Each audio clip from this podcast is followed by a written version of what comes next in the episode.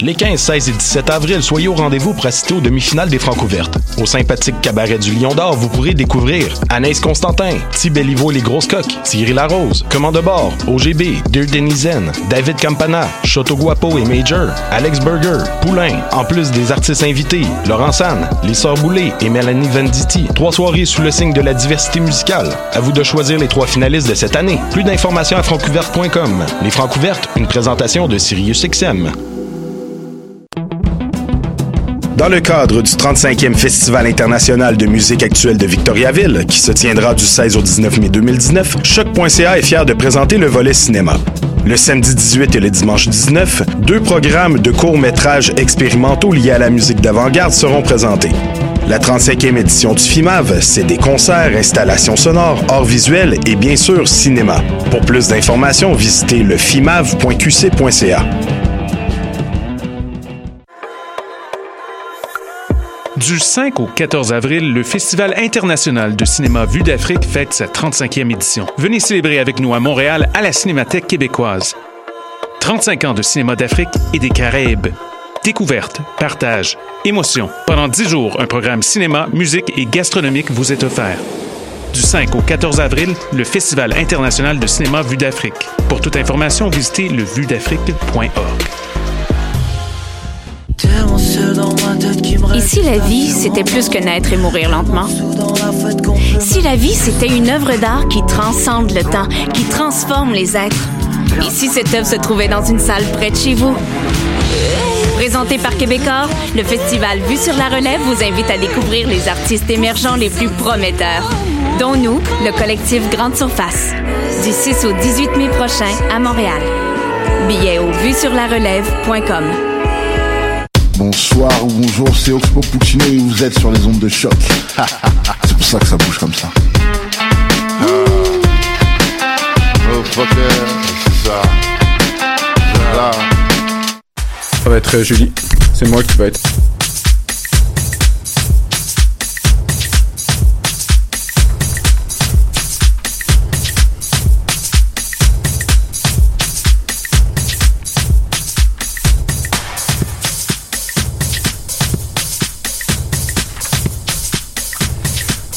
Donc, euh, bonjour à tous et bienvenue à l'émission Cher Montréal de cette semaine. Comme vous l'aurez remarqué, on a un petit changement.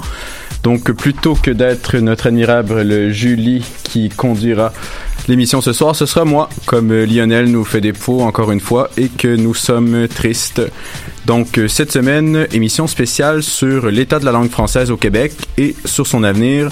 Nous avons avec nous trois invités ce soir. Donc, je commencerai euh, par les nommer et ensuite je les laisserai se présenter à tour de rôle. Donc nous avons Jennifer Drouin euh, qui euh, s'est installée au Québec en 2001, qui a fondé le groupe anglophone pour un Québec indépendant et qui est docteur en lettres anglaises de l'université McGill, en plus d'avoir complété un double baccalauréat en droit civil et en common law à la même université. Ensuite, on a Maxime Laporte. Peut-être que je peux tourner la caméra ensuite. Euh, originaire de la Naudière, membre du barreau du Québec depuis quelques années et plus jeune président de la Société Saint-Jean-Baptiste en 180 ans, donc élu en 2014 et euh, il a été très impliqué en tant qu'amicus curiae dans le dossier de la loi 99 euh, au Québec contre le gouvernement fédéral. Euh, pas contre le gouvernement, en tout cas bref, je, on en parlera tout à l'heure, ainsi que Vincent Angel Despins, euh, qui est un étudiant qui a été impliqué notamment au Parti québécois, qui a été vice-président aux communications du CNJPQ et euh, qui a aussi étudié dans le système anglophone, donc ça lui donne une perspective un petit peu différente. Donc je vais les laisser se présenter, je vais tourner la caméra vers Jennifer et Maxime. Est-ce qu'on les voit bien, Julie? Non. Ouais, parfait. Parfait. Encore un peu. Encore un petit peu. Ça va? Oui, Julie? Faut plus. Comme ça? Faut que Maxime se décale. Ah, Maxime vers. Tu t'approches de Jennifer. Ah, ok, faut qu'il se rapproche. Bon. Donc là, est-ce qu'on les voit bien? Oui. Ouais, et toi un peu plus vers là. Désolé. Euh, attends, je vais le faire. Ok, pardon, c'est ça, on n'est C'est- pas dans notre. euh, du direct. C'est ça, on n'est pas dans notre arrangement habituel, donc. euh, Attends, juste vous décaler. Ah. Ah, en ok. pour qu'on vous voit bien. Ah, Faut, je pense. Voilà, je juste. Ah. Encore plus, encore décalé. Juste se mettre ici un peu plus. Ah, super. on y est La arrivé. chaise musicale Ok, voilà. étant effectuée. Parfait. Donc, on, on va commencer dans l'ordre. Donc, euh, Jennifer, merci d'être ici avec nous ce soir. Merci pour Euh, l'invitation. Merci beaucoup. Euh, et donc, euh, je commencerai avec une petite question pour vous. Donc, qu'est-ce que c'est le groupe anglophone pour un Québec indépendant? Qu'est-ce que ça mange en hiver? Et euh, est-ce que vous êtes beaucoup? C'est ce que je me demandais à, à prime abord. OK. Euh, ben, qu'est-ce que ça mange en hiver? Ça mange pas mal euh, soupe au pois, le poutine, puis la même chose que les Québécois de souche. Euh, c'est un groupe d'anglophones indépendantistes. Et puis, euh, on est des anglophones indépendantistes francophiles qui, euh, notamment dans notre énoncé d'émission, qu'on veut défendre et protéger et faire fleurir la langue française. Um, donc, on est de tous les combats où il y a un enjeu de la langue française parce que pour les anglophones euh, indépendantistes comme nous, la langue française, c'est, primordial pour la culture québécoise et donc pour l'indépendance à l'avenir à venir. Um, et puis, combien on est? Euh, ben, on a réussi à amasser un liste de noms d'au-delà d'une centaine.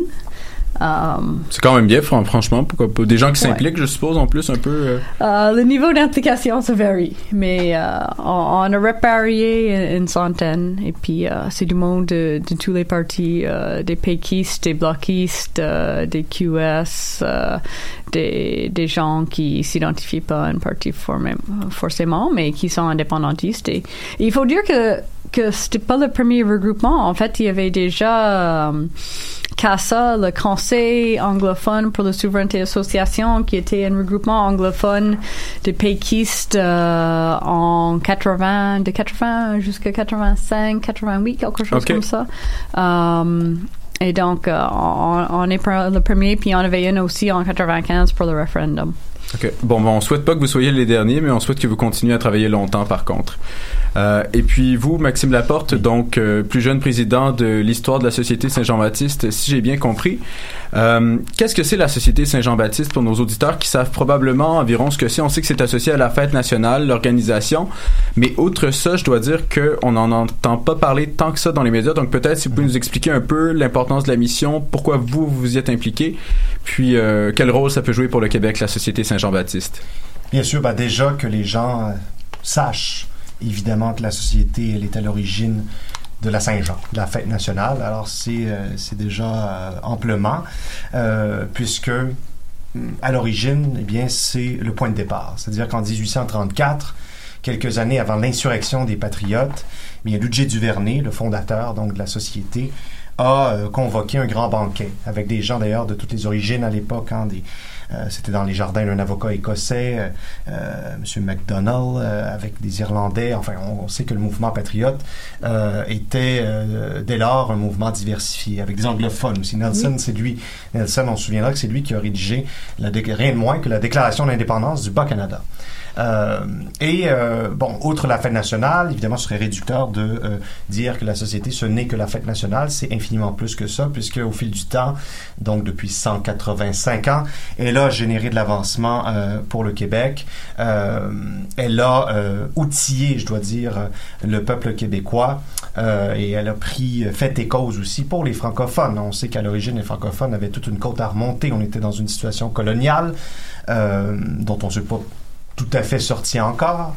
Euh, et euh, il a fallu donc euh, outiller ce peuple en, en, lui donnant des écoles, en, euh, mettant en place des, outils d'émancipation économique comme la Chambre de commerce de Montréal.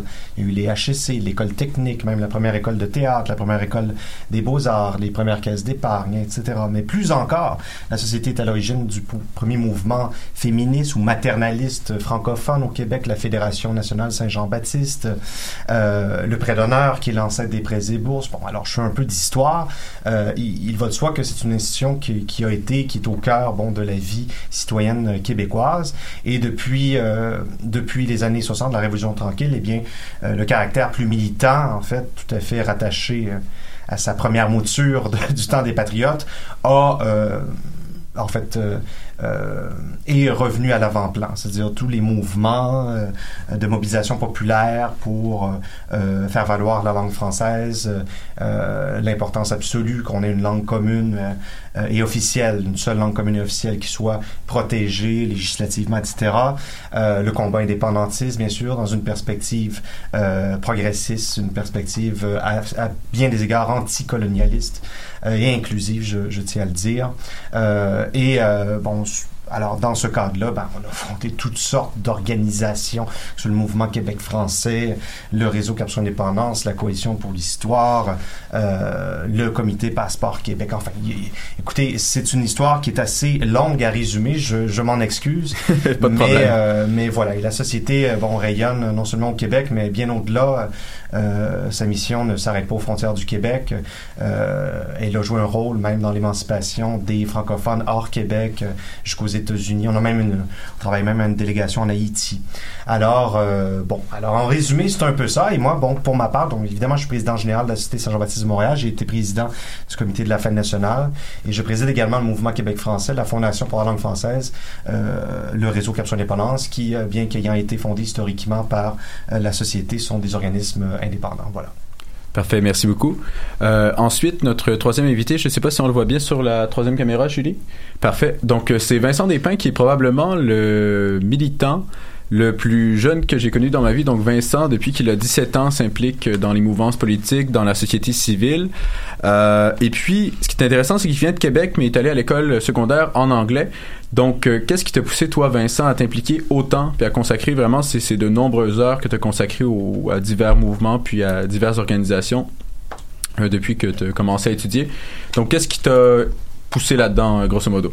Mais moi, je suis allé euh, au primaire et au secondaire en, en anglais, euh, mais c'est le caractère distinctif de la communauté anglophone à Québec, c'est euh, c'est pas l'anglais nécessairement qui est, qui, qui est mis de l'avant, c'est vraiment le bilinguisme à Québec. À Québec, euh, les anglophones, ils parlent, sont assez bien intégrés, ils parlent le français couramment, tout ça, puis ils vont voir la communauté francophone, puis ils sortent de chez eux. moi, ce qui a, ce, qui, ce qui a vraiment allumé ma flamme indépendantiste, euh, francophile, euh, québécois, euh, ben c'est surtout le fait que j'ai toujours eu une famille qui était plutôt francophone, euh, puis qui avait un grand attachement au Québec. Puis cet attachement au Québec-là, je le ressentais pas dans la communauté anglophone. Donc euh, c'est à partir de là que je me suis, je m'y suis intéressé. Euh, à partir de là, ben euh, tranquillement, tu sais, même au primaire, j'ai demandé, je demandais des questions sur l'indépendance du Québec à, à, mes professeurs, puis souvent je me faisais rabrouer comme si ouais. c'était un peu une question euh, taboue. fait que moi, c'est, c'est, c'est surtout ça qui me, qui me poussé à m'intéresser au sujet. Euh, puis ensuite, euh, éventuellement, je me suis tranquillement investi euh, en politique, j'ai commencé à m'y intéresser. Euh, après ça, il y a eu la, le bloc québécois, euh, la dernière euh, la dernière campagne électorale où je me suis impliqué. Puis à partir de là, vraiment, ma flamme indépendantiste est partie. puis j'ai fait des discours sur l'indépendance du Québec à mon école secondaire, St. Patrick's High School. puis c'est pas tout le monde qui était super content à mon école secondaire. Puis à partir de là, ça a un peu déboulé le parcours militant, CNJPQ, Parti québécois, tout, tout ça. Là. Parfait. Bon, ben merci beaucoup.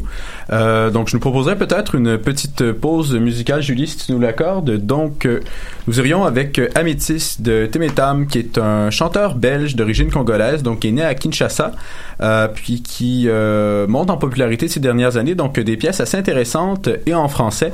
donc, allons-y pour ça, pour une première pause musicale.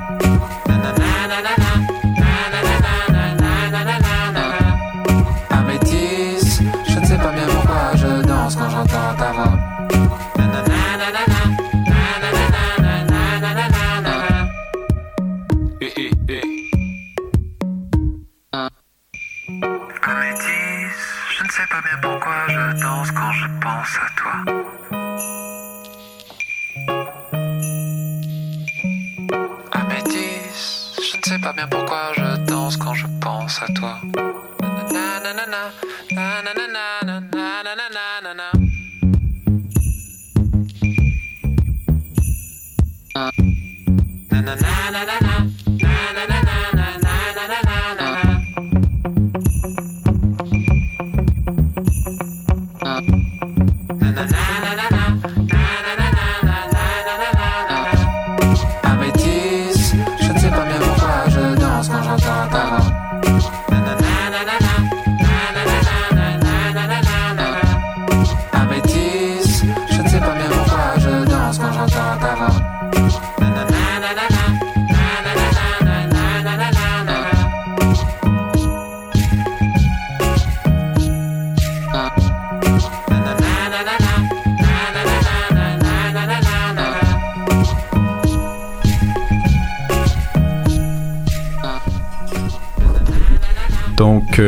Rebonsoir tout le monde. Lionel, si tu nous écoutes à la maison, j'espère que cet extrait musical te plu davantage que ce que Julie nous présente à l'habitude.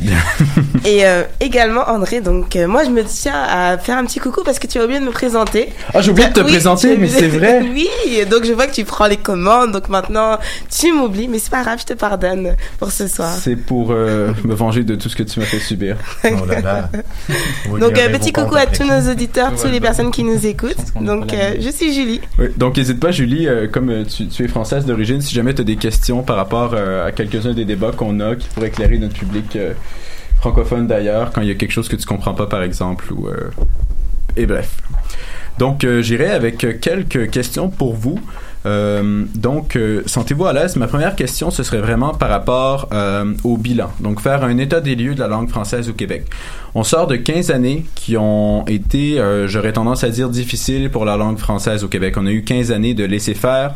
On a on répétait à tout vent que la situation du français n'était pas inquiétante, que les nombres étaient stables au niveau de la connaissance de la langue, mais on a eu certaines baisses, notamment euh, à Montréal entre 2011 et 2016, le nombre de locuteurs natifs du français qui ont le français comme langue maternelle a baissé sous la barre des 50%.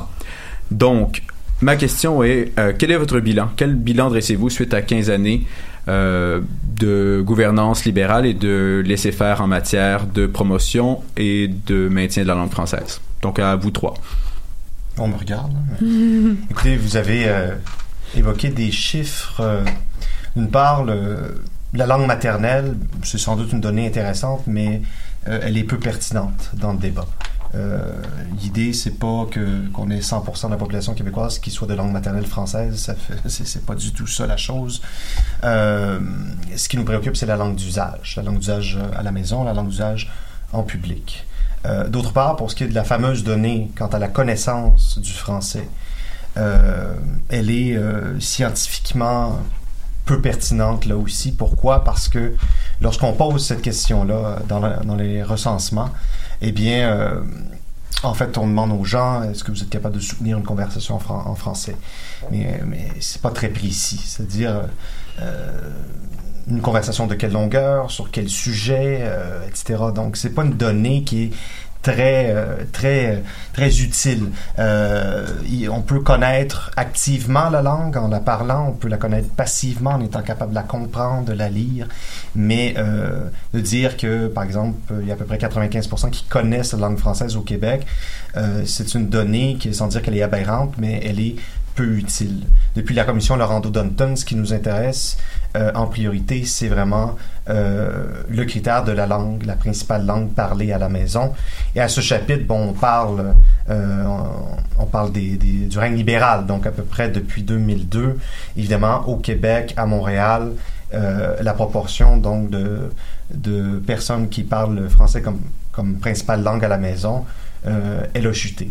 Euh, on dira aussi euh, l'anglais aussi. En fait, l'anglais se maintient à Montréal, mais disons que plus largement au Canada ou ailleurs, la proportion de euh, parlants anglais à la maison a euh, diminué. Et souvent, on, dit ah ben vous savez c'est parce qu'il y a de plus en plus d'allophones.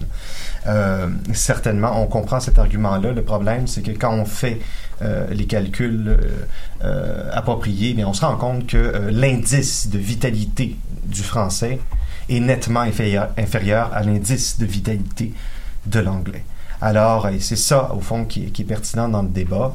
Et euh, au-delà, bon, de ces considérations un peu euh, sci- scientifiques, on ne veut pas perdre les gens avec ça, il reste qu'il y a une réalité qui est quand même assez tangible et apparente, euh, notamment au centre-ville de Montréal, les institutions commerciales, euh, le service, l'affichage, évidemment. Euh, eh bien, la place du français régresse euh, dans ce domaine-là. Elle régresse également en vertu des, chiffres disponibles quant à la langue, euh, la langue parlée au travail, la langue utilisée au travail.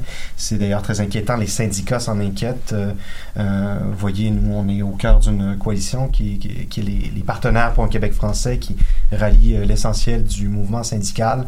Et puis, donc, c'est un cheval de bataille extrêmement important puisque la Charte de la langue française adoptée en, en 1977 indique que travailler en français, eh bien, il s'agit d'un droit linguistique fondamental. Alors, je- excusez, je, je fais cette, cette petite en- entrée en matière. Alors, je pense qu'elle m'apparaît j'ai une importante. préambule avec moi aussi, Ah euh, oui, et, et- et du reste, pour les, euh, les, les années du règne libéral, euh, je pense que c'est une régression à, à tous égards. Je vais laisser plus mes, mes collègues euh, intervenir là-dessus.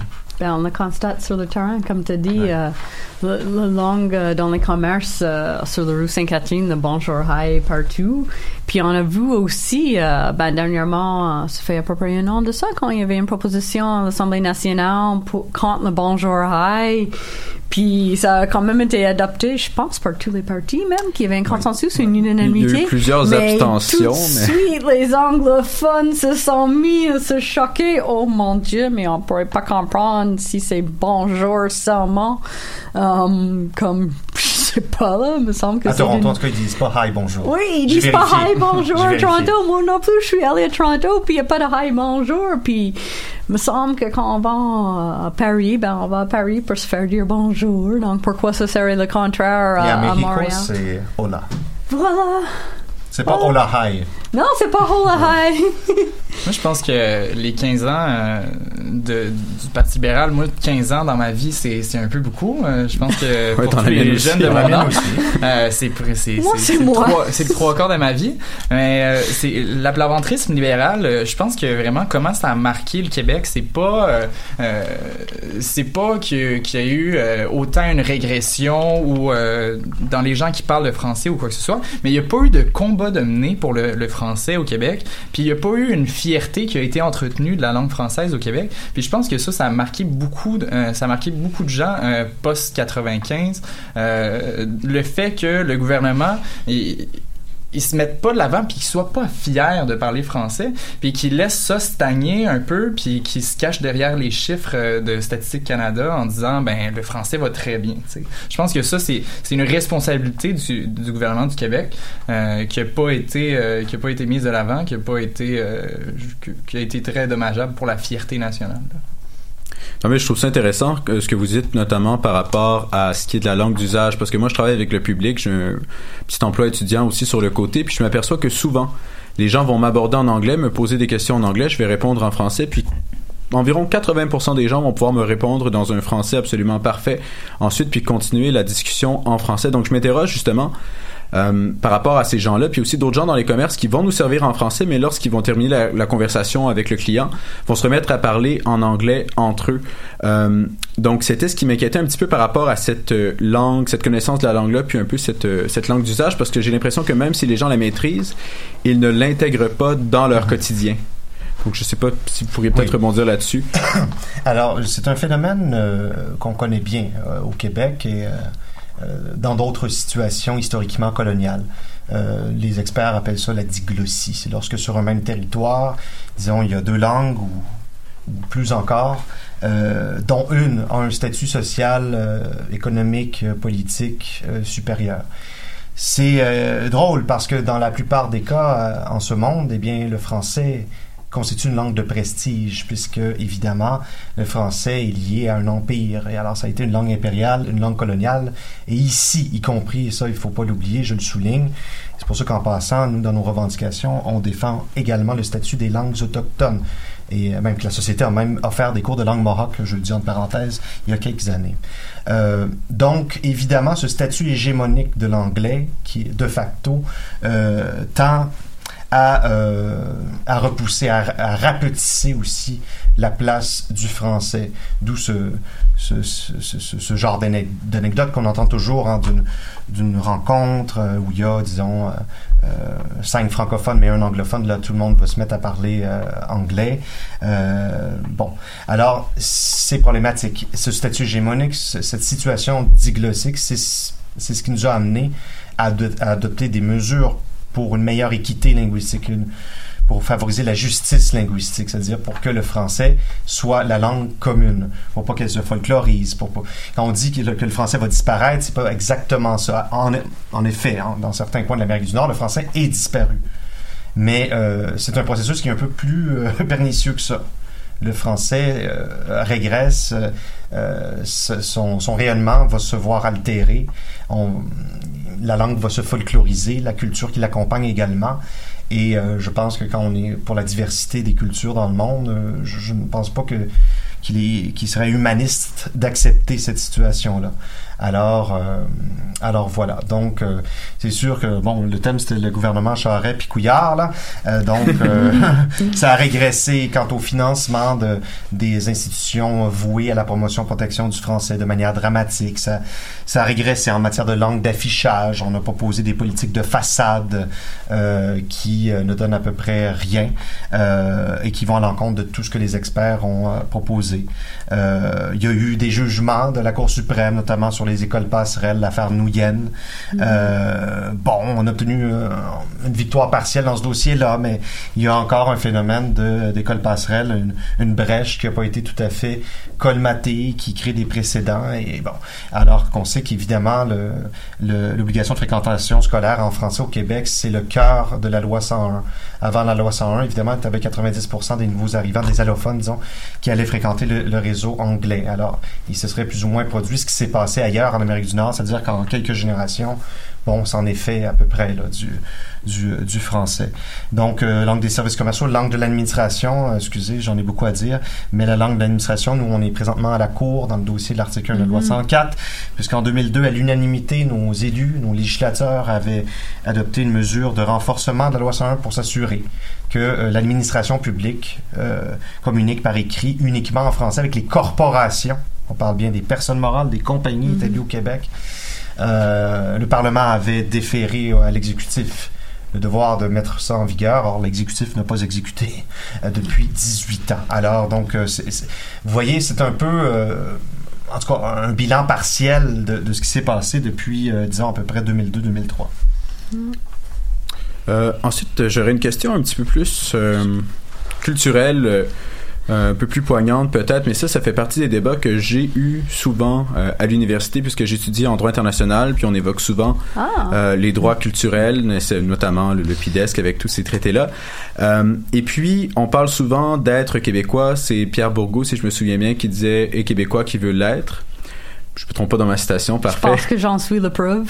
Exact, c'est ça. Puis moi, ma question, c'est est-ce que, comme vous, dans votre cas, Jen, vous avez appris le français, vous êtes francophile, vous avez un amour pour cette langue-là, mais est-ce que la langue française est indissociable de l'identité québécoise?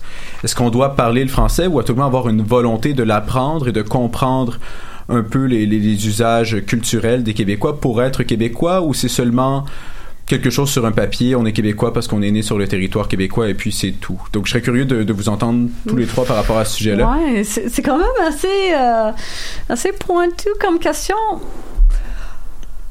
Je pense pas que je me ferai des amis, mais je dirais que oui.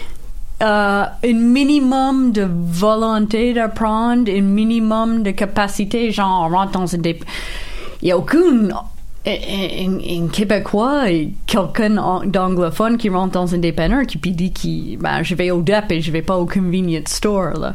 Il y a un minimum de, de connaissance de la culture québécoise qu'il faut avoir puis on peut pas avoir ce minimum de connaissances culturelles si on n'a pas un minimum de, de connaissances linguistiques. Donc, je dis pas que, tous les anglophones doivent suivre mon parcours puis faire un bac en littérature française ou un doctorat en théâtre québécois pour, pour devenir un Québécois, mais, mais un minimum de curiosité d'esprit, une ouverture d'esprit, une capacité de comprendre, genre, quelqu'un qui sait pas c'est quoi la petite vie ou les colloques là, m'excuse, mais il y a un problème.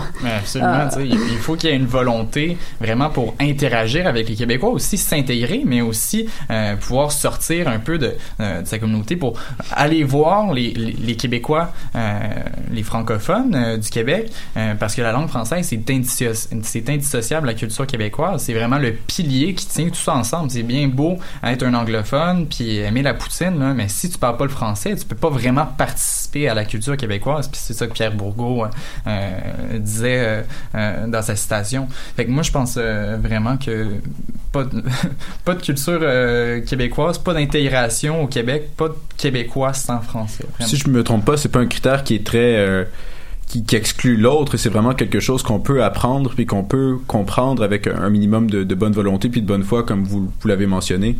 Oui. Puis, puis c'est pas genre comme passer une test comme je peux écrire euh, 500 mots en français avec tel nombre de fautes. Euh, c'est pas ça, mais comme puisque la langue et la culture sont indissociables, si t'as pas un minimum de connaissance de la langue, tu vas jamais comprendre la culture. Et, c'est quelque chose qui est accessible autant aux anglophones qu'aux immigrants. Je dirais pas que c'est un problème d'anglophone, je dirais pas que c'est un problème d'immigrants non plus. Comme j'ai des amis anglophones et, et leurs leur enfants vont écouter des disques de Mary May, puis c'est peut-être pas mon choix le plus représentatif de, de, de, culture québécoise, mais, mais tout ce qui compte, c'est cet intérêt, cette curiosité, cette ouverture, parce que c'est l'ouverture à la culture québécoise qui fait qu'on s'intègre, et si on s'intègre, ben, on a une volonté de faire partie au lieu de s'exclure soi-même. Donc, si on ne fait pas les efforts pour comprendre la culture québécoise, c'est qu'on est en train de s'exclure de, la nation québécoise. Dans la, plupart des, pays normaux, ce genre de questions ne se pose simplement pas. Alors, évidemment, si vous êtes, euh, je sais pas, au Japon, alors euh, il va de soi qu'il va certainement falloir de parler japonais. Peut-être que le Japon n'est pas le meilleur exemple, mais parlons plutôt, je ne sais trop, du Royaume-Uni. Euh, L'Italie. Euh, L'Italie, peu importe. Alors, en général, et il y a des pays multinationaux ou multilinguistiques, comme par exemple, si vous allez dans un, un canton suisse, eh bien, vous devrez forcément apprendre la langue, puisque territorialement, il y a une seule langue qui s'applique. D'ailleurs, c'est le modèle qui devrait prévaloir ici, mais passons. il y a des dimensions objectives, mais surtout subjectives à l'identité. Euh, dans un pays normal, évidemment, la citoyenneté euh, consacre euh, à bien des égards la dimension objective de l'identité nationale. Évidemment, le Québec n'étant pas un pays et le Québec n'ayant pas de citoyenneté propre, et le Québec étant à toute fin pratique inféodé à l'ensemble canadien, évidemment, euh, l'aspect objectif de l'identité nationale euh, s'en trouve altéré. C'est ce qui c'est ce qui fait dire à un bourgeois, c'est ce qui fait qu'un bourgeois va se rabattre sur la, dimension subjective des choses. Alors, on dit, ben, évidemment, euh, si subjectivement je, m'identifie au Québec, il va de soi, peu importe mes origines, il va de soi que je suis un Québécois. Euh, D'autres vont se rabattre sur certaines dimensions, euh, disons, informellement objectives de l'identité nationale. Par exemple, euh, des, des constellations sociopolitiques. Bon, il y a une culture commune, il y a, une expérience historique commune, il y a une langue commune. Bon, ça, c'est la, la charte de la langue française instaure une dimension objective, bon, de, un, dénominateur commun. Mais encore là, la loi sur les langues officielles, hein, la moitié de notre gouvernement au sens large, c'est le fédéral qui l'assume, eh bien, instaure le bilinguisme. Alors, donc, ça devient compliqué tout ça. Euh, disons, moi, je, je, réponds, on voudrait, on voudrait que euh, euh, que le Québec vole de ses propres ailes et qu'il n'y ait plus d'ambiguïté à cet égard-là. Et évidemment qu'au Québec, et en tout respect des droits des peuples autochtones de vivre dans leur langue et de s'épanouir dans leur culture, et en respect aussi de la communauté québécoise de langue anglaise, que la langue commune au Québec, ce soit le français, que ce soit le critère, le seul critère officiellement objectif de l'identité commune. Mais ce n'est pas encore le cas. Nous, on se bat pour faire advenir cela au fond, advenir une certaine de, de, normalité, comme disait justement encore là Bourgault ou encore Maurice Séguin. Normalité. Euh, et pourtant, nos lois disent que c'est le cas parce que l'article 1 de la Charte de la langue française dit que le français est la mm. langue commune du Québec. Et c'était Robert Bourassa, euh, avec son gouvernement libéral en 91, qui a adopté la politique euh, en matière d'interculturalisme, qui dit que le français est la langue commune du Québec et qu'il y a une culture québécoise qui doit prédominer. Et, et, et c'est là d'où viennent tous nos débats actuels sur l'interculturalisme versus le multiculturalisme, mm-hmm. puis la laïcité, puis tout ça c'est une loi, c'était une politique adoptée par le gouvernement de Bourassa qui a dit que oui, au Québec, c'est l'interculturalisme qui est notre modèle d'intégration. Et dans ce modèle d'intégration, la langue française est primordiale. Tout à fait, même qu'elle est euh, la seule langue commune. Euh, en effet, c'est la politique, la politique interculturaliste du gouvernement du Québec. Euh, en passant à la petite parenthèse, la société a joué un rôle aussi là-dedans dans les années 90 avec son comité Passeport Québec, où on a mis de l'avant le principe de l'interculturalisme. Mais je termine que même si, hélas, nos lois provinciales disent des choses, nous sommes soumis à des dictats constitutionnels qui font que, évidemment, euh, cette belle loi qui est la Charte de la langue française a été massacrée à la tronçonneuse euh, par les tribunaux canadiens. Une quarantaine de fois, je pense que... Le, 200 fois au moins. Ah, encore plus, ouais. c'est ça. Et euh, c'est sûr que on parlait de, des instruments de droit international, on pourrait plaider facilement que ces décisions-là, ces, ces dictats constitutionnels, je les appelle comme ça, euh, mm. contreviennent aux droits des peuples à disposer d'eux-mêmes, ou encore là, qui inclut le, droit des peuples aussi, ça inclut aussi les peuples L'autodétermination interne. S'épanouir linguistiquement, culturellement. Comme vous le dites. Oui, oui. Mm. L'autodétermination est généralement euh, interprétée comme autodétermination interne. Ben oui. Exact. Moi, ce que j'ai trouvé intéressant tout à l'heure, juste pour euh, faire écho à vos propos, Monsieur Laporte, c'est par rapport aux langues autochtones, c'est que dans le préambule de la Charte de la langue française, souvent, on va essayer euh, d'associer justement euh, les promoteurs, les défenseurs de la langue française à des gens un petit peu fermés d'esprit qui ne seraient pas ouverts à d'autres cultures, à d'autres langues. Mais dans le préambule, on indique quand même qu'on reconnaît l'apport de la communauté québécoise d'expression anglaise, de celui des minorités ethniques, et de celui des descendants des premiers habitants, euh, qui conservent bien sûr le droit de maintenir et développer leur langue et leur culture d'origine. Donc ça, c'est dans le préambule même de cette loi fondamentale euh, qui est la Charte de la langue française. Donc le but et l'objet de celle-ci ne sont pas uniquement la, la, promotion du français tout azimut, c'est vraiment, comme vous l'avez dit, j'ai l'impression, l'établissement d'un socle commun pour tout le monde. Et puis ensuite, euh, chacun a ses particularismes un peu. Cela ne date pas d'hier que l'État du Québec, surtout son Parlement, euh, son gouvernement, reconnaît les droits fondamentaux inaliénables des peuples autochtones à euh, disposer euh, d'eux-mêmes. Je ne dis pas que tout est parfait, loin de là, il y a eu des grandes controverses et, et, bien sûr des critiques tout à fait justifiées à, l'égard de certains, certaines politiques qui ont été prises par les gouvernements québécois successifs.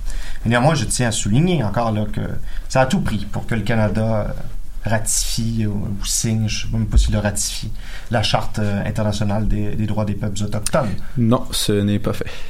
Ben, c'est ça, c'est pas ratifié. Ils l'ont finalement signé. Après, au début, il y avait l'Australie, les mm-hmm. États-Unis, puis le Canada qui l'avaient pas signé.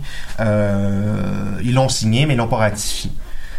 Bon, alors, euh, moi, ça m'apparaît euh, hautement, hautement problématique. Et il est clair que lorsqu'on parle du Québec, pour moi, en tout cas, on doit nécessairement parler des, euh, des peuples autochtones, des peuples qui habitent le Québec. Ajoutons à cela à la difficulté de reconnaître les droits du moins de manière euh, effective, une reconnaissance effective par le Canada des droits des peuples autochtones, euh, au-delà des larmes qui, euh, qui apparaissent sur les joues du premier ministre Trudeau, vous savez, il y a peu de concret qui en ressort. Euh, le peuple québécois non plus n'est pas reconnu par le Canada. On est à la Cour, justement, vous évoquiez l'affaire de la loi 99. Euh, le Canada est allergique. une motion, par contre, sous le gouvernement Harper, si je me souviens bien, il y avait eu une motion euh, à la Chambre des communes qui reconnaissait l'existence euh, du peuple québécois. Ouais, évidemment, je pense que vous êtes juriste, vous savez très ben, tout le monde finalement autour de cette table est juriste, ça donne comme ça, ça n'a aucun effet. Non, non, je- je sais. Et euh, aussi, c'était une résolution qui était fort alambiquée. Je pense, je trouve déplorable que le Bloc québécois à l'époque euh, se- s'en soit réjoui, puisque dans sa version anglaise, on parlait des Québécois. Euh, du- donc, euh, ce qui laisse entendre que au fond, on parlait des French Canadians au Québec.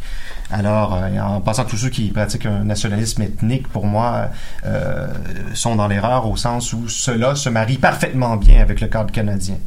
À la Cour, par exemple, on peut entendre un monsieur Henderson, qui est l'ancien chef du, parti Égalité, euh, dire, tout, lui, lui, il n'y aurait pas de problème à reconnaître les droits de- des French Canadians au Québec, mais ils sont allergiques à quoi? Le, le- le- comment je peux dire ça? Le, concept qui est subversif, c'est le concept d'un peuple québécois, tel que l'avait conçu René Lévesque euh, et euh, bon, Jean Lesage, etc. Ça, euh, ça passe pas, évidemment. Le peuple québécois, on l'a déjà appelé la société distincte, la nation, mais euh, ça, euh, et ses attributs, évidemment, langue commune, langue, bon, ses institutions, c'est son, son, son droit à l'autodétermination, ses compétences euh, con- constitutionnelles, etc. Ça, euh, je dois dire qu'on doit se battre, euh, hélas. Et ça, encore là, ce n'est pas la normalité.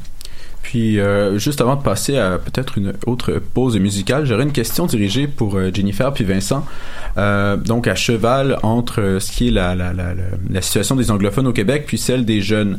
Parce que euh, souvent, j'ai l'impression que lorsque des anglophones que je connais parlent très bien français puis s'intéressent à la culture, ce sont des gens qui sont de l'âge de mes parents, alors que des gens euh, de notre âge souvent vont peu s'intéresser à ce qu'est le Québec francophone. C'est peut-être vraiment euh, une micro situation, mais euh, vont rester un peu dans le, le McGill ghetto comme on l'appelle, puis tout, puis euh, pas vraiment sortir de cette zone-là. Faut dire qu'il y a beaucoup de gens qui sont en transit, qui arrivent du, reste du Canada, puis qui ne vont pas nécessairement rester au Québec. Donc, est-ce que vous, Jennifer, vous voyez un changement entre les générations chez les jeunes francophones, euh, les jeunes anglophones par rapport aux anglophones euh, plus âgés? Puis toi, Vincent, est-ce que tu, tu vois une différence entre la génération peut-être de nos parents puis la nôtre au niveau de l'importance de la défense de la langue française? C'est difficile parce que je pense que je suis plus l'âge de tes parents que de toi. Donc, euh, ça va peut-être changer mon opinion. Je sais que statistiquement, 88% des anglophones au Québec sont supposément bilingues. Mais de là à savoir qu'est-ce que ça veut dire supposément bilingue, est-ce qu'ils parlent français comme moi je parle français de manière courante mais avec un accent ou est-ce qu'ils ont la misère au dépanneur, ça c'est d'autres choses. Um, c'est sûr qu'il y a le phénomène de McGill Ghetto, je le connais très bien, je vis dans le coin, je le vois. Um, mais ceux qui sont dans le McGill Ghetto, c'est peut-être parce que c'est des, des étudiants. Et c'est des étudiants qui viennent étudier quatre ans à McGill. Peut-être qu'ils vont rester deux, trois ans, puis finalement ils vont se tanner, puis ils vont retourner à Toronto pareil. Donc ça, c'est plus difficile avec ce groupe d'âge. Donc peut-être que c'est ça qui crée l'impression que c'est plus des gens dans la quarantaine comme moi qui, qui sont des, des bilingues fonctionnants. Parce que moi, tout le monde que je connais, ben, c'est plus des profs de McGill que des étudiants de McGill. Puis tous les profs de McGill que je connais qui sont francophones, ben, qui sont anglophones, euh, parlent, parlent en français. Euh, ils vont pas peut-être euh, écouter les nouvelles en français ou écouter les émissions en français comme moi je vais le faire, mais ils sont capables de, de rentrer dans n'importe quel magasin ou de, de n'importe quel euh, endroit à Montréal puis de voir une conversation complètement fluide en, en français. Donc, euh, c'est peut-être une question de ceux qui sont ici pour rester versus ceux qui sont en transit au lieu d'une question d'âge en tant que tel. Okay, merci. Je renie pas ça. Euh, mais j'avais vu une, une statistique super intéressante. C'était plus les euh, anglophones sont euh, sont jeunes, euh, moins ils vont euh, travailler euh, en français. Donc, euh, tu sais, je pense que les 18 à 34 ans, c'était comme au-dessus de 60% là qui travaillaient en anglais. Donc ça, c'est pas. c'est quand même important. Ouais, Wow. c'est ça. Euh, majoritairement du temps. Euh, je pense que euh, il y a aussi un aspect qui est intéressant, c'est le fait que nos parents puis nos grands-parents ils sont toujours battus pour la langue française. La jeunesse, elle s'est, jamais mobilisée pour ça. Elle s'est mobilisée plusieurs fois dans les dernières années, mais elle s'est pas encore mobilisée pour la langue française puis pour sa conservation. Donc je pense pas que si les si c'est pas vu comme important pour les francophones, pourquoi ça le serait pour la communauté anglophone de vraiment venir Mm. apprécier cette culture-là Euh, Je pense que ça c'est un aspect qu'il faut regarder. Euh, parce que c'est ça, nous, avec euh, McGill français, puis euh, toutes les, les batailles qu'on a eues sur le- pour le français dans les dernières années, c'est sûr que c'est plus euh, réjouissant de vraiment venir participer à un mouvement euh, plus que euh, de, de s'imposer dans un mouvement qui, qui stagne dans, dans l'histoire. Parce que moi, chez des gens de notre âge, franchement, j'en ai entendu souvent dire Ah, ce serait plus simple si on parlait tous anglais ou des, des genres de, de formules qui veulent rien dire comme ça. Puis peut-être effectivement que c'est attribuable au confort linguistique relatif qu'on qu'on vit en ce moment. Mais ça, c'est même pas juste les anglophones. hein. Non, non, c'est des francophones ça, qui- c'est- qui Ouais, m'ont les ça. francophones qui font ça. Il y en a- oui, je oui, je parlais de francophones qui disaient ça. Ah, ok. Puis euh, on le voit, un- on le voit, on le voit partout, on le voit sur les réseaux sociaux beaucoup là. euh, Des francophones qui vont écrire en anglais parce Ouais, que c'est plus euh, cool. Je Ouais. sais pas comment dire. Là, puis, Euh, ben, euh, il essaye un peu d'abattre les barrières linguistiques sur les réseaux sociaux. là. Mhm. Euh, m- moi, ce que, tu sais, ce que je vois sur Instagram euh, de temps en temps, c'est euh, euh, des, des, des gens qui étudient à, au Law School de University of Montreal. Au University Laval. Oh Euh, ouais, God. c'est ça. Oui, ça arrive souvent. C'est ridicule, ça. Mais c'est des gens qui essaient vraiment de se, se positionner dans le monde plus qu'au Québec. Puis, euh, ben d'après moi, c'est plus diluer sa propre identité, sa propre identité individuelle, puis son identité collective, euh, vraiment pour plaire à tout le monde. Tu sais, c'est un peu pour plaire à tout le monde sans être prêt à se respecter soi-même, d'après moi. Ouais. Je trouve ça vraiment dommageable pour le Québec. Je- ben, le fac de droit de McGill, je peux comprendre ça, mais euh, de UM, Bon, ben, ça m'étonne. À la fac de droit Wow. de l'Université de Montréal, euh, je, dans les corridors, écoutez, euh, ça, ouais, j'avais remarqué ça. euh, Ça parle, euh, ça parle pas mal anglais ou encore ça parle de Justin Trudeau. Mm. Ou le Moi, j'appelle ça, euh, c'est c'est les. Je, affectueusement, je les appelle les colonisés. Alors, dans le sens que, euh, encore, ça se rattache au même phénomène que décrivais tantôt. C'est-à-dire, évidemment, dans une situation diglossique, tu as une langue qui non seulement a un statut social supérieur, mais également qui, qui, qui a un attrait. euh, bon, alors tout ça, je, je pense pas ne, ne va dans le sens. euh, Il y a rien de ça qui va dans le sens d'une équité linguistique, d'une justice linguistique. Alors je pense qu'on on doit se battre contre ça. En même temps, bon, on- je pense qu'il y a des combats plus prioritaires que ça. Euh, les institutions, tu sais, nous, euh, le combat ne se mène pas contre des individus. Il se, met, se mène, c'est un combat avant tout qui est institutionnel. Je pense qu'on l'avait bien compris d'ailleurs à l'époque. euh, vous avez évoqué euh, McGill français. C'est une des rares fois où les forces socialistes, en passant, se sont unies aux forces euh, indépendantistes pour réclamer euh, euh, la francisation complète de McGill à l'époque. Bon, on avait créé les cégeps, les gens, euh, en tout cas, il n'y avait pas de place à l'université, il n'y avait plus de place euh, suffisamment à l'université de Montréal. Qu'on se dit, ben écoute, on- bon, finalement, entre-temps, il y a eu du CAM qui qui a vu le jour, mais toujours est-il que euh, bon, en tout respect du, du droit des, euh, du droit des anglophones de- d'avoir leurs institutions, il reste que il y a une inéquité, hein, notamment quant Mhm. au financement.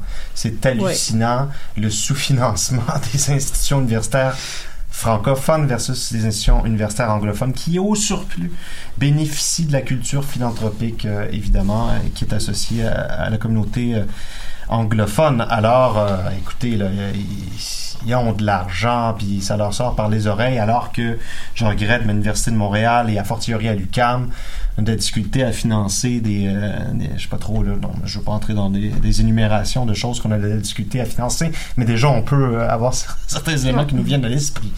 Euh, mais euh, donc je- euh, voilà, je pense que les institutions, l'angle institutionnel est le bon. Si les institutions fonctionnaient normalement en français, euh, je réitère dans le respect des institutions anglophones, euh, je pense qu'on on avancerait. Nous, c'est l'angle essentiel et principal du discours qu'on adopte. Moi, je vais pas jouer à l'animateur, mais j'ai juste une question. Je me demandais, euh, euh, est-ce que le fait que l'école la plus prestigieuse au Québec, ça soit une université anglophone, il n'y a pas un problème avec ça? euh? Très bonne question. Oui, moi, j'ai- j'ai j'ai pas de position là-dessus. euh, ça me popé dans la Ben, tête. c'est pas un mais- hasard, tu sais, c'est pas. euh, c'est- c'est- c'est- McGill, c'est pas parce qu'ils sont les meilleurs, hein? Puis on La sait d'ailleurs en recherche, droit, beaucoup, on sait euh. qu'ils sont pas les meilleurs, euh, c'est plutôt le contraire. Oh! Non, non, mais va ça pas dépend, il y a des individus extraordinaires euh, qui, qui sortent de ces écoles-là. Mais toujours est-il que euh, si il y a un prestige qui est attribué à McGill qui est, si- qui est si grand, je pense que c'est pas étranger euh, aux ressources euh, qui euh, dont bénéficie cette institution-là, à ses ressources financières notamment. Euh, parce que je vois pas en quoi une institution euh, francophone ou des francophones seraient moins intelligents, moins performants, etc., que des, des, des anglophones. Alors je pense que vraiment, encore une fois, la perspective institutionnelle, elle est très importante et, et souvent, bon, McGill va rayonner euh, au détriment de l'Université de Montréal, de l'UQAM, etc.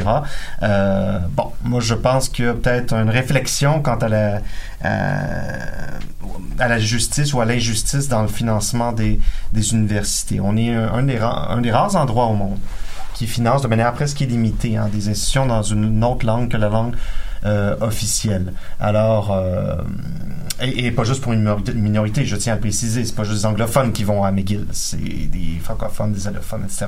Et des étudiants étrangers, bien évidemment.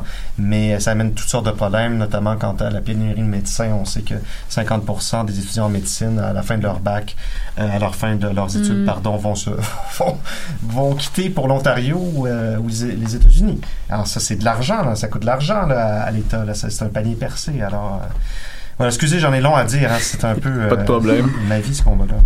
J'enchaînerai peut-être avec la pause musicale. Donc, euh, c'est un morceau qui s'appelle La Femme Flamme, qui est d'un groupe qui s'appelle Mort Rose, qui a été euh, assez populaire euh, il y a un été ou deux au Québec. C'est un groupe intéressant euh, qui est en émergence. Donc, je vous laisse le plaisir de l'écouter et on vous revient après la pause.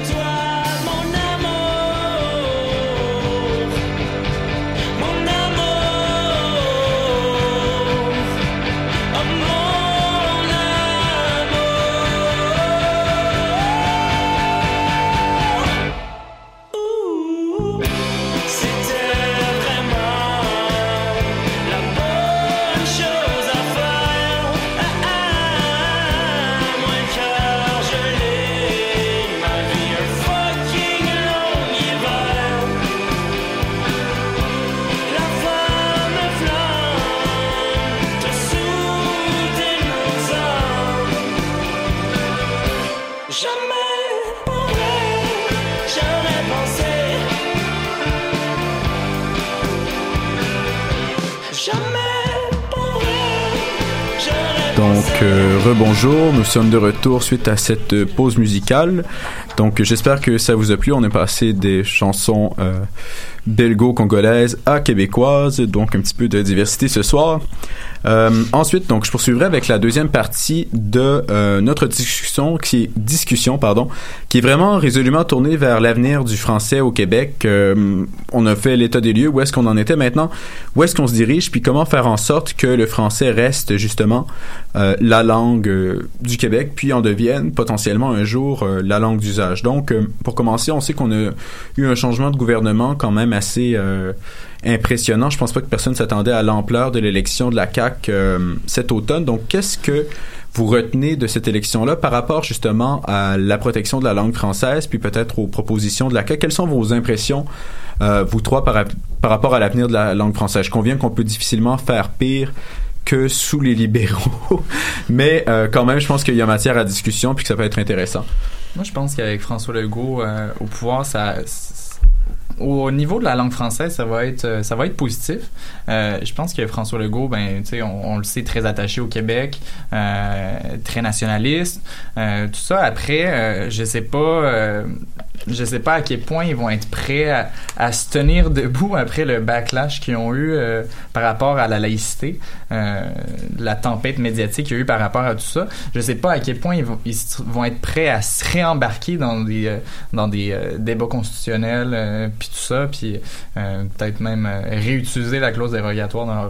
Si je peux rebondir sur ce que tu viens de dire, c'est quand même assez intéressant parce que moi, et puis c'est une analyse que peut-être vous ne partagerez pas, mais j'ai l'impression que la CAQ se lance dans le chantier de la laïcité, entre guillemets, euh, pour le faire tout de suite, puis que ce soit fait, puis peut-être ensuite passer euh, à la défense du français comme un chantier plus positif et plus inclusif peut-être à l'approche des prochaines élections.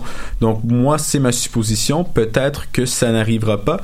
Mais Ben, euh, comme Si je peux juste dire, Oui, oui. aujourd'hui, euh, Pascal Bérubui a tweeté à François Legault, est-ce que vous allez euh, euh, renforcer la loi 101 et est-ce que vous allez faire quelque chose pour le français pendant le mandat? Puis il dit non et non. Donc, euh, pas moi le aussi, j'aurais voulu, j'aurais voulu qu'il fasse la même chose pour la langue française qu'il fait pour la laïcité, qu'il qu'il parle comme, OK, première année, on y va, on- mais... Ils ont déjà dit qu'il n'y aurait, il y aurait pas d'amélioration législative C'est à la ça. loi 101. Il Appliquer modification de le la loi droit 101. qui existe, ça serait déjà une bonne chose. Ben, c'est ça. Là, là-dedans, ben, ils voulaient notamment, euh, bon, mettre en vigueur un article, celui dont je parlais déjà, qui a été adopté il y a 18 ans, l'article de la loi 104 pour le, le, la langue de l'administration. Euh, ça, c'est bien. Puis, euh, mais il n'y a pas de mesure, par exemple, pour le français en entreprise, là, appliquer la loi 101 aux, aux, entreprises de... 25 à 50. Ouais, 25 ou 10 ou bon, il y a différentes Mm. thèses là-dessus. Ça, c'est absent. Puis la francisation, leur position euh, est un peu... euh, Ouais. Ben, il y avait comme l'affaire de le test euh, pour les immigrants, mais c'était comme. Ben, en, fran- en Ouais, c'est peut-être pas la plus francisation- intelligente, En, disons. en francisation, ils, ils veulent euh, diminuer le nombre d'immigrants, mais ils veulent pas augmenter la, la proportion qui est francophone. Donc, je vois pas comment ça peut euh, aider le portrait Ouais. démographique. euh, Si c'était augmenté la proportion francophone, c'est aiderait. Mais, Mais je- Par contre, est-ce que l'idée euh, de rendre euh, la tenue puis la prise de cours de français obligatoire chez les immigrants ne possédant pas le français euh, comme langue à leur arrivée au Québec, ça vous apparaît comme une mesure positive?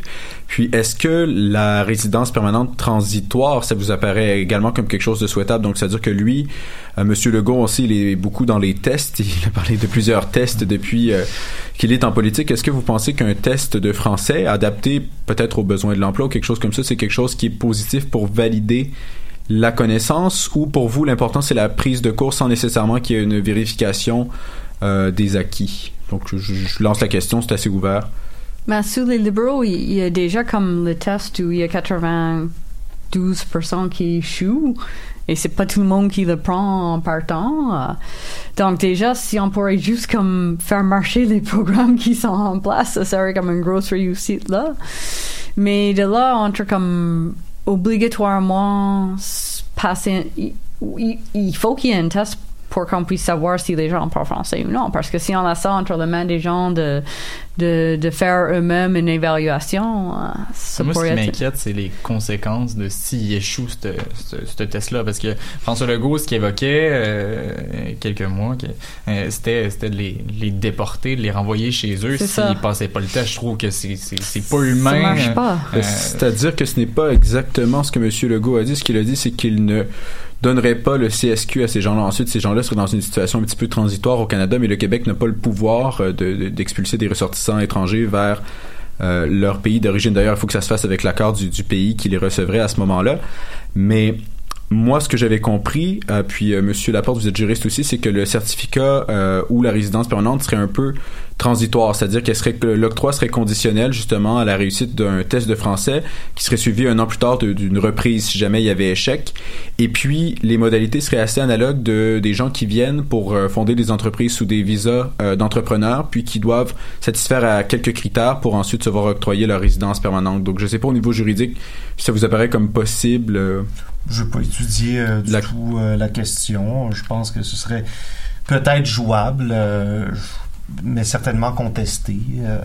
Euh, bon, le mouvement Québec français avait, euh, d'abord pour ce qui est de la question délicate, évidemment, de, euh, de, de l'immigration, euh, il faut trouver une manière d'abord de déterminer ce qu'on appelle le coût unitaire moyen de la francisation, évidemment, par nouvel arrivant allophone à franciser. Euh, parce que, de manière générale, dans ce débat-là, on ne se fonde pas sur des données très empiriques, que ce soit au plan statistique ou au plan euh, économique. Combien ça coûte, au fond, de euh, franciser? Combien ça coûte à l'État pour réussir la francisation d'un individu, d'une part?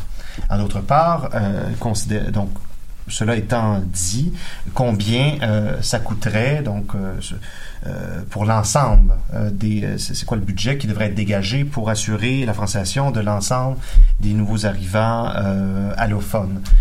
Et selon ce budget-là euh, est-ce- qu'est-ce qu'on peut se permettre budgétairement? Qu'est-ce qu'on peut se permettre institutionnellement quant à l'intégration etc je pense que ça devrait faire l'objet d'un arbitrage le plus neutre et dépolitisé possible euh, bon, en vertu d'une politique qui se fonderait sur des, enfin, des objectifs chiffrés, réels. C'est quoi le?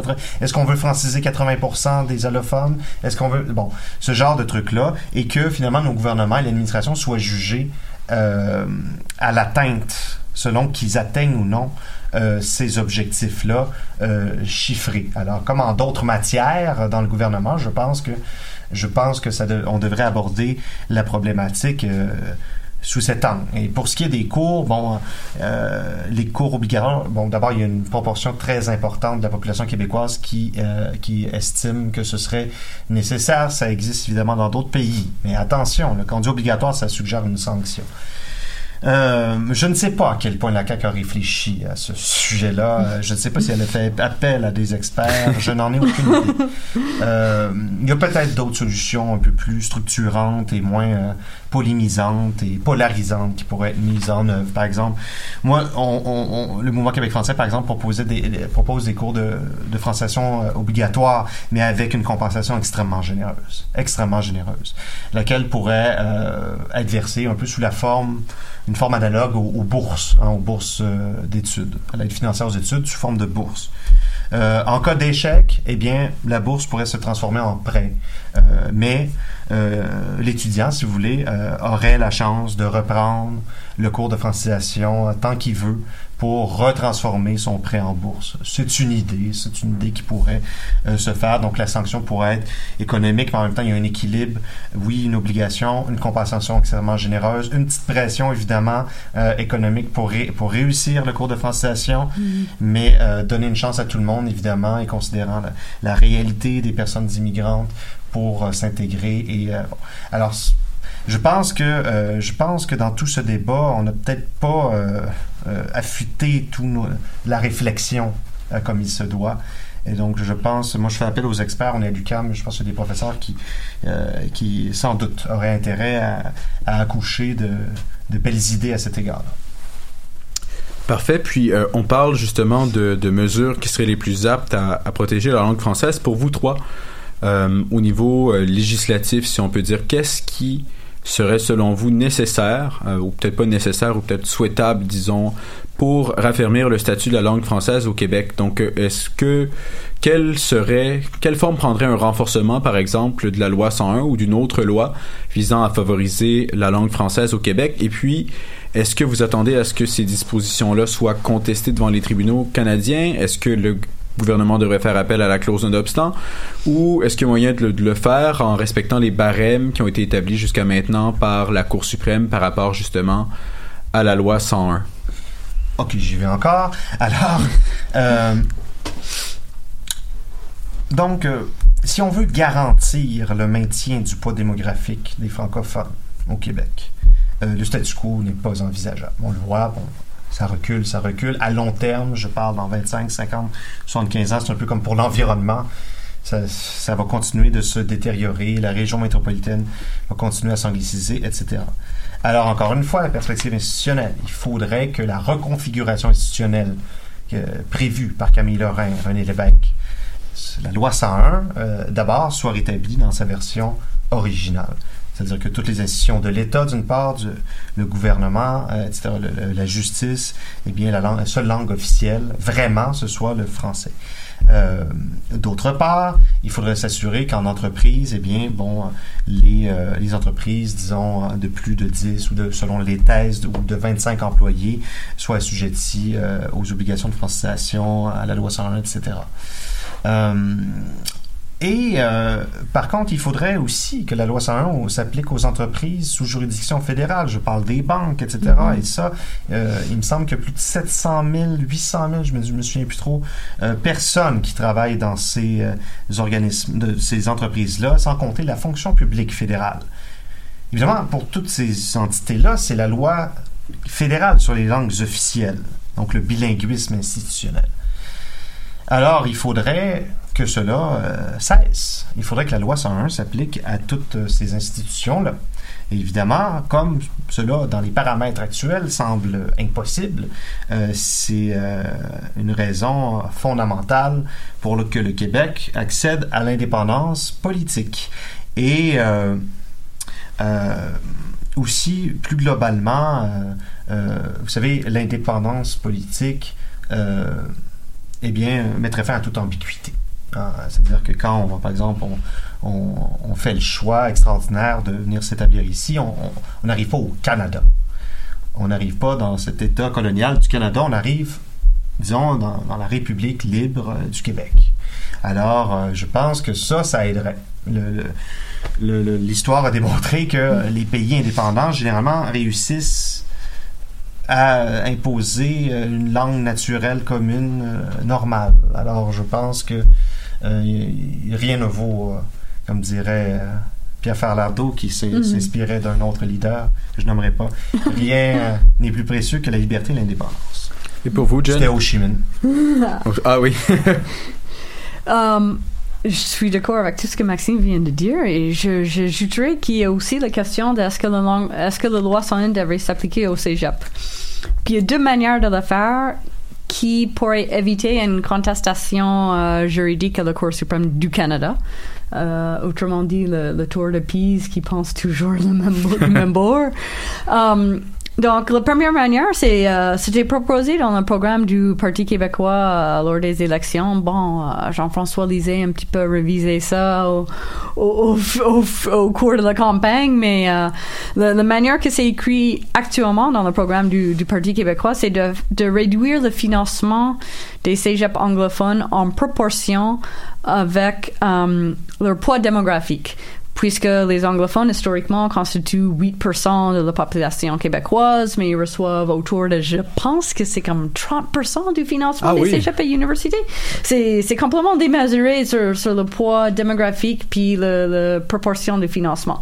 Surtout si on compare avec les franco-ontariens, par exemple. Ben voilà, avec les Ah, franco eux, ils sont sous-financés. Ou les pas acadiennes, par hein. exemple. Euh, Un ou seul d'hôpital, hôpital. Un seul hôpital qu'il a fallu sauver dans les années qui fallait se 90, battre l'hôpital Montfort. Montfort. Donc, euh, ça, ce serait une manière, si, si on réduit le financement des, anglof des, des cégeps anglophones à 8%, c'est une manière incitative mais non contraignant de faire en sorte que si on a moins d'argent, ben, ben, ils vont faire une sélection plus euh, précise des étudiants qu'ils veulent accepter. Ils vont forcément n'accepter que des, des étudiants anglophones et les étudiants francophones ou allophones vont de facto, n'ayant plus de place dans les, dans les cégeps anglophones, aller dans un cégep francophone. Donc, c'est une manière d'inciter un changement social euh, au niveau des mœurs euh, sans forcément bannir les francophones ou les allophones de- de- d'aller dans un cé- cégep anglophone, mais juste de faire en sorte que les cégeps anglophones eux-mêmes vont restreindre le nombre de places.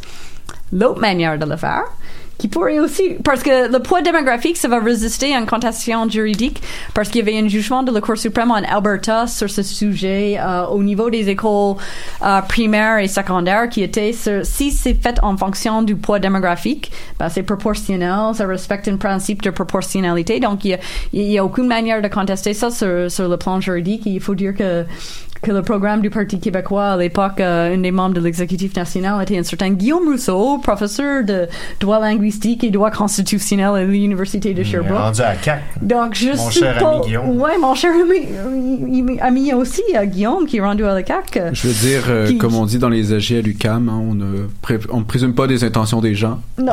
je fais, je fais une blague, cela mais, dit, je fais mais une on blague. peut présumer que, que, que, qu'un- qu'un programme du Parti québécois écrit par un juriste constitutionnel soit fait euh, avec une certaine prévision de, de head off at the pass ou de, de contre euh, courir des, des, des, des, des problèmes juridiques. Donc, je pense que ça pourrait passer juste en fonction de, de la jurisprudence existante. Et puis, l'autre manière de le faire, ça serait de juste dire, bon, ben, la loi 101 s'applique jusqu'aux gens à l'âge de 18 ans, puisque la plupart des gens s'inscrivent au cégep à 17. Et puis, une fois dedans, ben, on espérait qu'ils resteraient euh, dans le système francophone au lieu de dans le système anglophone. Donc, ça serait une autre manière de le faire sans contester, euh, Moi, je pense. sans, sans contestation juridique Nous, potentielle. on est, en tout cas, c'est sûr que ça fait de très longtemps qu'on plaide pour le- la loi 101 au cégep. Euh, je pense que c'est, ce serait une- en effet une des mesures les plus, structurantes. Évidemment, on nous oppose toujours l'argument du libre choix. Euh, ce sont des adultes, ce qui est pas vrai. La plupart du temps, sont, ils ont moins de 18 ans, mais bon, disons que c'est l'argument qui revient, on le comprend. Mais qui paie pour ce libre choix? Alors c'est ça la question. Est-ce que euh, est-ce que collectivement on va payer pour à toute fin pratique euh, angliciser, notamment le milieu du travail? Pourquoi je parle de ça? Parce que il a été démontré que euh, bon chez les francophones, euh, parmi les francophones qui, qui fréquentent euh, les institutions d'enseignement euh, postsecondaire en anglais, bon 50% vont ensuite de ça travailler en anglais. Et euh, pour ce qui est des allophones, ben là, c'est 75%. Donc, c'est vraiment une force. euh, c'est- une force d'anglicisation qui est indéniable, qu'on n'avait pas prévu euh, au moment de l'adoption de la loi 101. Euh, donc, le libre choix, encore une fois, bon, qui paye collectivement pour ça Je pense que je pense que la personne qui souhaite exercer son libre choix d'aller au cégep anglais, ben, elle devrait payer son libre choix, donc simplement. Puis pour ce qui est de l'université, on, on garderait le statu quo, mais ça m'apparaît une, pour ma part, euh, relativement euh, raisonnable.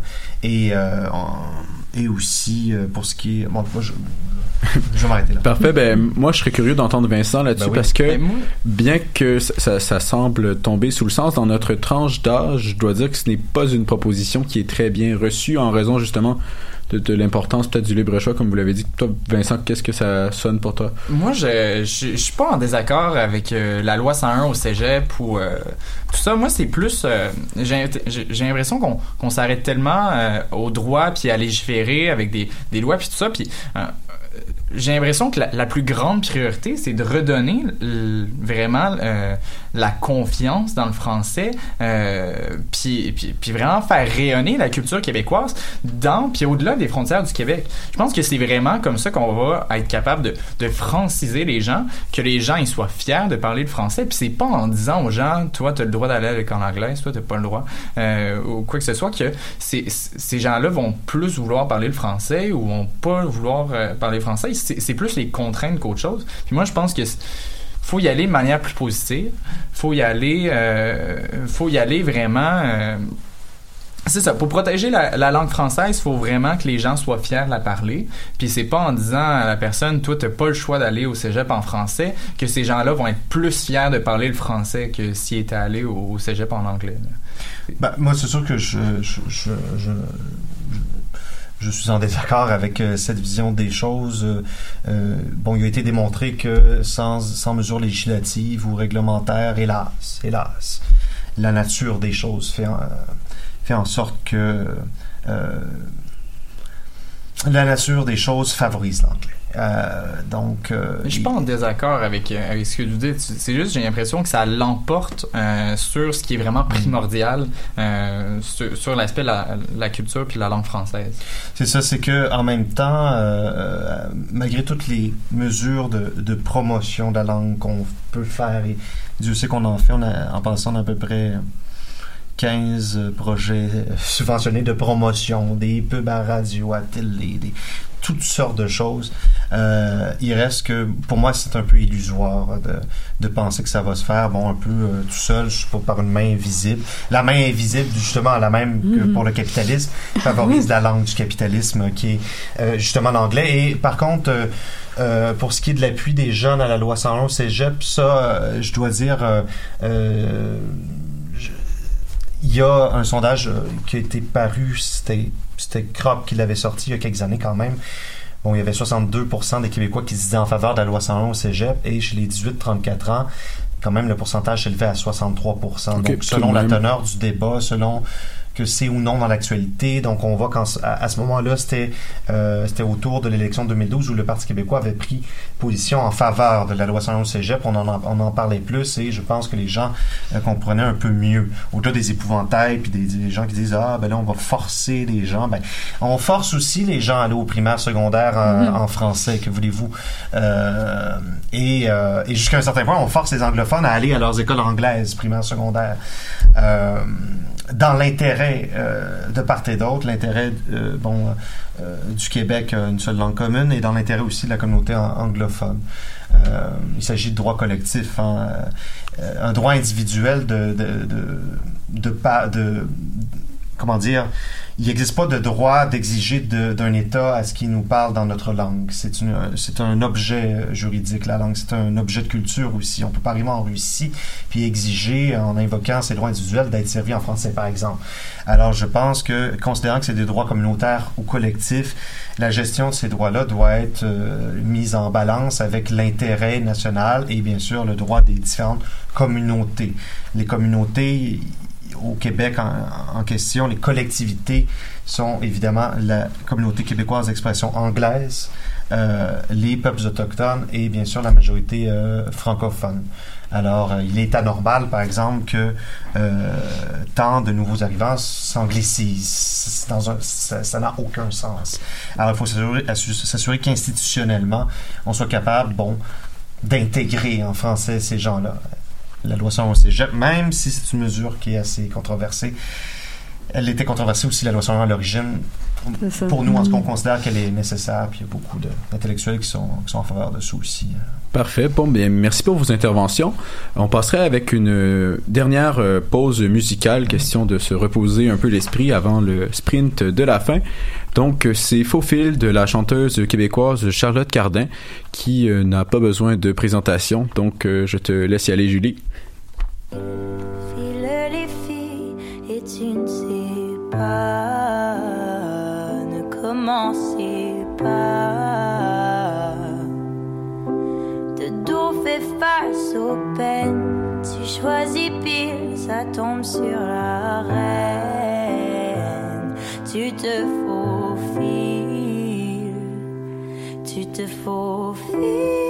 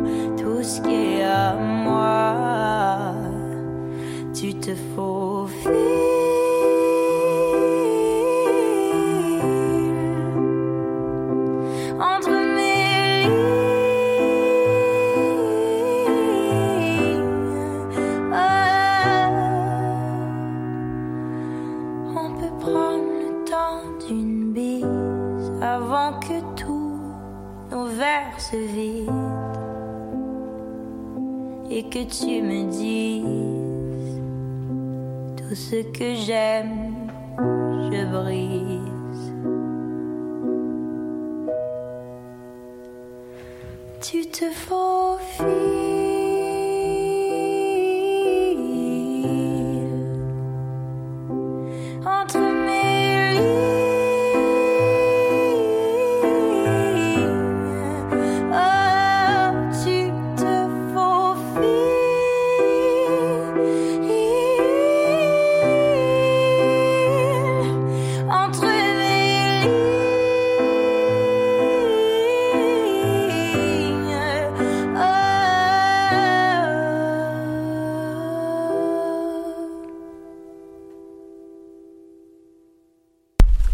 Euh, retour en onde. Merci encore une fois pour votre attention et nous écouter ce soir. Donc, euh, pour la fin, il nous reste encore euh, quelques petites minutes. Donc, j'aimerais aborder un thème qui me semble important puisque, euh, connaissant plusieurs franco-ontariens puis euh, francophones du reste du Canada, c'est une question qui est souvent posée. Euh, donc, à votre avis, est-ce que le Québec a une responsabilité vis-à-vis des francophones hors Québec? Que peut-il faire euh, dans, dans l'attirail qu'il possède avec ses compétences au niveau politique? Et advenant l'indépendance du Québec, euh, qu'adviendrait-il potentiellement des minorités francophones euh, hors Québec qui ne se sentent pas nécessairement québécoises, mais qui ont bel et bien une identité euh, à elles? Donc, j'aimerais vous entendre là-dessus un petit peu. Ben moi, je dirais tout de suite oui, absolument. Moi, j'ai appris le français en Acadie de la part des professeurs québécois. Mais quand même, j'ai passé six ans en Acadie, donc j'ai vu exactement c'est quoi le sort des, francophones hors Québec. C'est donc d'aller te faire soigner dans un hôpital en Nouvelle-Écosse en français, là, c'est pas évident. Même dans une communauté acadienne. Um, donc, euh, et il y, a- il y a des parties de la Nouvelle-Écosse et du Nouveau-Brunswick ou de l'Acadie où, où, où c'est vraiment, vraiment difficile de, de, de maintenir la langue parce que les jeunes, ils, ils vont parler comme un, un- un français, un moitié anglais, un, un franglais, là.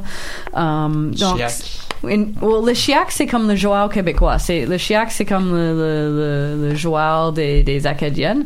Mais souvent, il va y avoir des mots d'anglais mêlés à ça. Il peut aussi y avoir des mots euh, Micmac aussi, mê- mêlés à l'acadienne.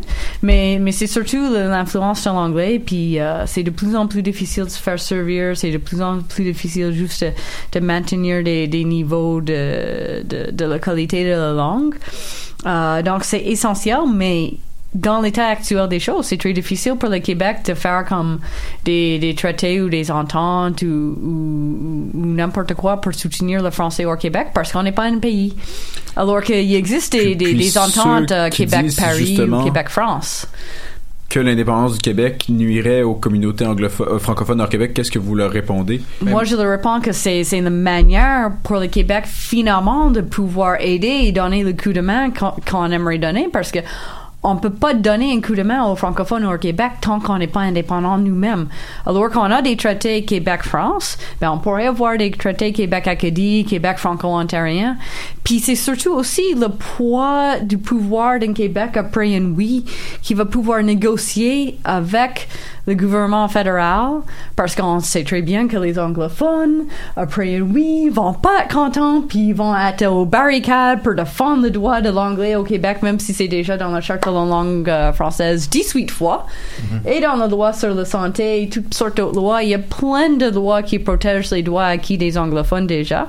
Mais ils vont quand même monter aux barricades pour demander des protections de la part d'Ottawa dans un Québec indépendant. Donc c'est à ce moment-là qu'on peut négocier des ententes pour, mieux soutenir les francophones au Québec, euh, les Acadiens, les Franco-Ontariens, les Franco-Saskatois, les Franco-Albertains. J'ai de la famille euh, en, Alberta, puis, puis c'est assez difficile euh, dans la communauté franco-albertaine de se faire servir en français aussi. Plus souvent que d'autres choses, c'est l'assimilation. Donc, si on avait cette rapport de force-là, qu'on vient de gagner un référendum, ben c'est sûr, à ce moment-là, on peut négocier pour mieux protéger les francophones au Québec. Moi, je pense que déjà, ben, on, peut pas, on peut pas, on peut, pas demander de justifier, euh, d'être obligé de se justifier par rapport à, une- autre nation qui est pas la nôtre. là. Je pense pas qu'il faut demander aux franco, euh, aux francophones hors Québec si on a le droit de devenir un pays parce que ça pourrait les marginaliser. Moi, je pense que ça serait positif pour la francophonie euh, partout en Amérique du Nord.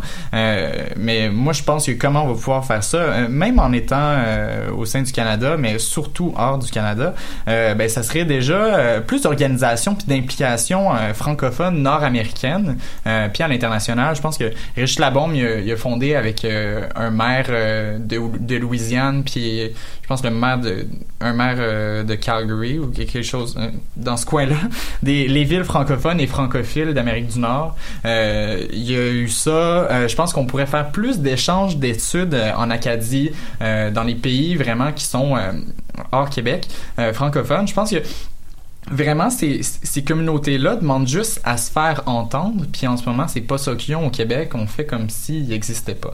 Je pense que justement, en, participant euh, à la vie euh, euh, francophone nord-américaine, je pense que vraiment, ça va être la meilleure manière d'aider ces communautés-là à avoir un, à garder un poids démographique en Amérique du Nord. Alors, pour brosser un, petit portrait de ce qui se passe quant à la francophonie dans le reste du Canada, c'est-à-dire dans ce, qu'on appelle les communautés francophones et acadiennes. Alors, euh, en 20 ans, de 96 à 2016, selon les chiffres de recensement analysés par, euh, rigoureusement par euh, le chercheur Charles Castonguay, donc en, en 96, il y avait 618 522 personnes de langue d'usage française hors Québec. Et en 2016, il y avait 618 622. Donc ça, c'est une progression de 100 personnes en chiffre absolu. Ce qui veut dire que, euh, donc, en 20 ans, euh, le poids démographique des francophones a donc chuté fortement en passant de 2,9% à 2,3% euh, ce qui est assez important en termes, ben c'est ça, en termes d'assimilation, etc. Souvent, on va entendre euh, des Jean-Marc Fournier de ce monde euh, qui ont une vision plutôt euh, fantasmagorique du français au Canada, avancer des chiffres un peu surcompensatoires, c'est-à-dire que là, on va compter des anglophones francophiles, des francophones qui parfois parlent une phrase de français, des, des gens qui parlent une, une phrase de français à la maison, tout ça, mais euh, grosso modo, le, le constat il est quand même euh, pas joli et euh, cela dit en, en, en reconnaissant les, les, euh, les efforts extraordinaires qui sont euh, effectués par les groupes de défense du français partout au Canada. C'est héroïque et euh, c'est extraordinaire. Maintenant, sur la question de l'indépendance, euh, c'est un sujet qui est très sensible, euh, je pense, pour ce qui est des francophones euh, du reste du Canada. Euh, pourtant, le mouvement indépendantiste, je pense, a permis que des concessions soient, soient octroyées par le gouvernement fédéral qui avait peur de perdre le Québec. Donc, bon, euh, la loi sur les langues est un résultat presque direct de ça. Et euh, bon, euh, l'anxiété des francophones au Québec par rapport à l'indépendance, pour moi, est davantage une anxiété à l'égard du Canada, puisqu'ils se demandent, ils sont pas sûrs si le Canada va respecter ses obligations constitutionnelles, ses obligations internationales après la sécession du Québec. Mais l'indépendance, je pense, du Québec n'a peut-être pas été suffisamment réfléchi. Euh, Qu'est-ce qu'on pourrait faire? Est-ce pourrait y avoir des circonscriptions hors frontières? Est-ce qu'il pourrait y avoir l'équivalent d'alliance française, mais d'alliance de fran- francophones bien financée par l'État du Québec? C'est des choses auxquelles il faut réfléchir. Parfait, merci Maxime. Donc, euh, on va passer au mot de la fin puisque c'est déjà le temps de nous quitter. Donc, euh, merci au public d'avoir été présent. Merci à nos trois invités. Merci à Vincent Despins. Merci Maxime Laporte. Merci Jennifer Drouin.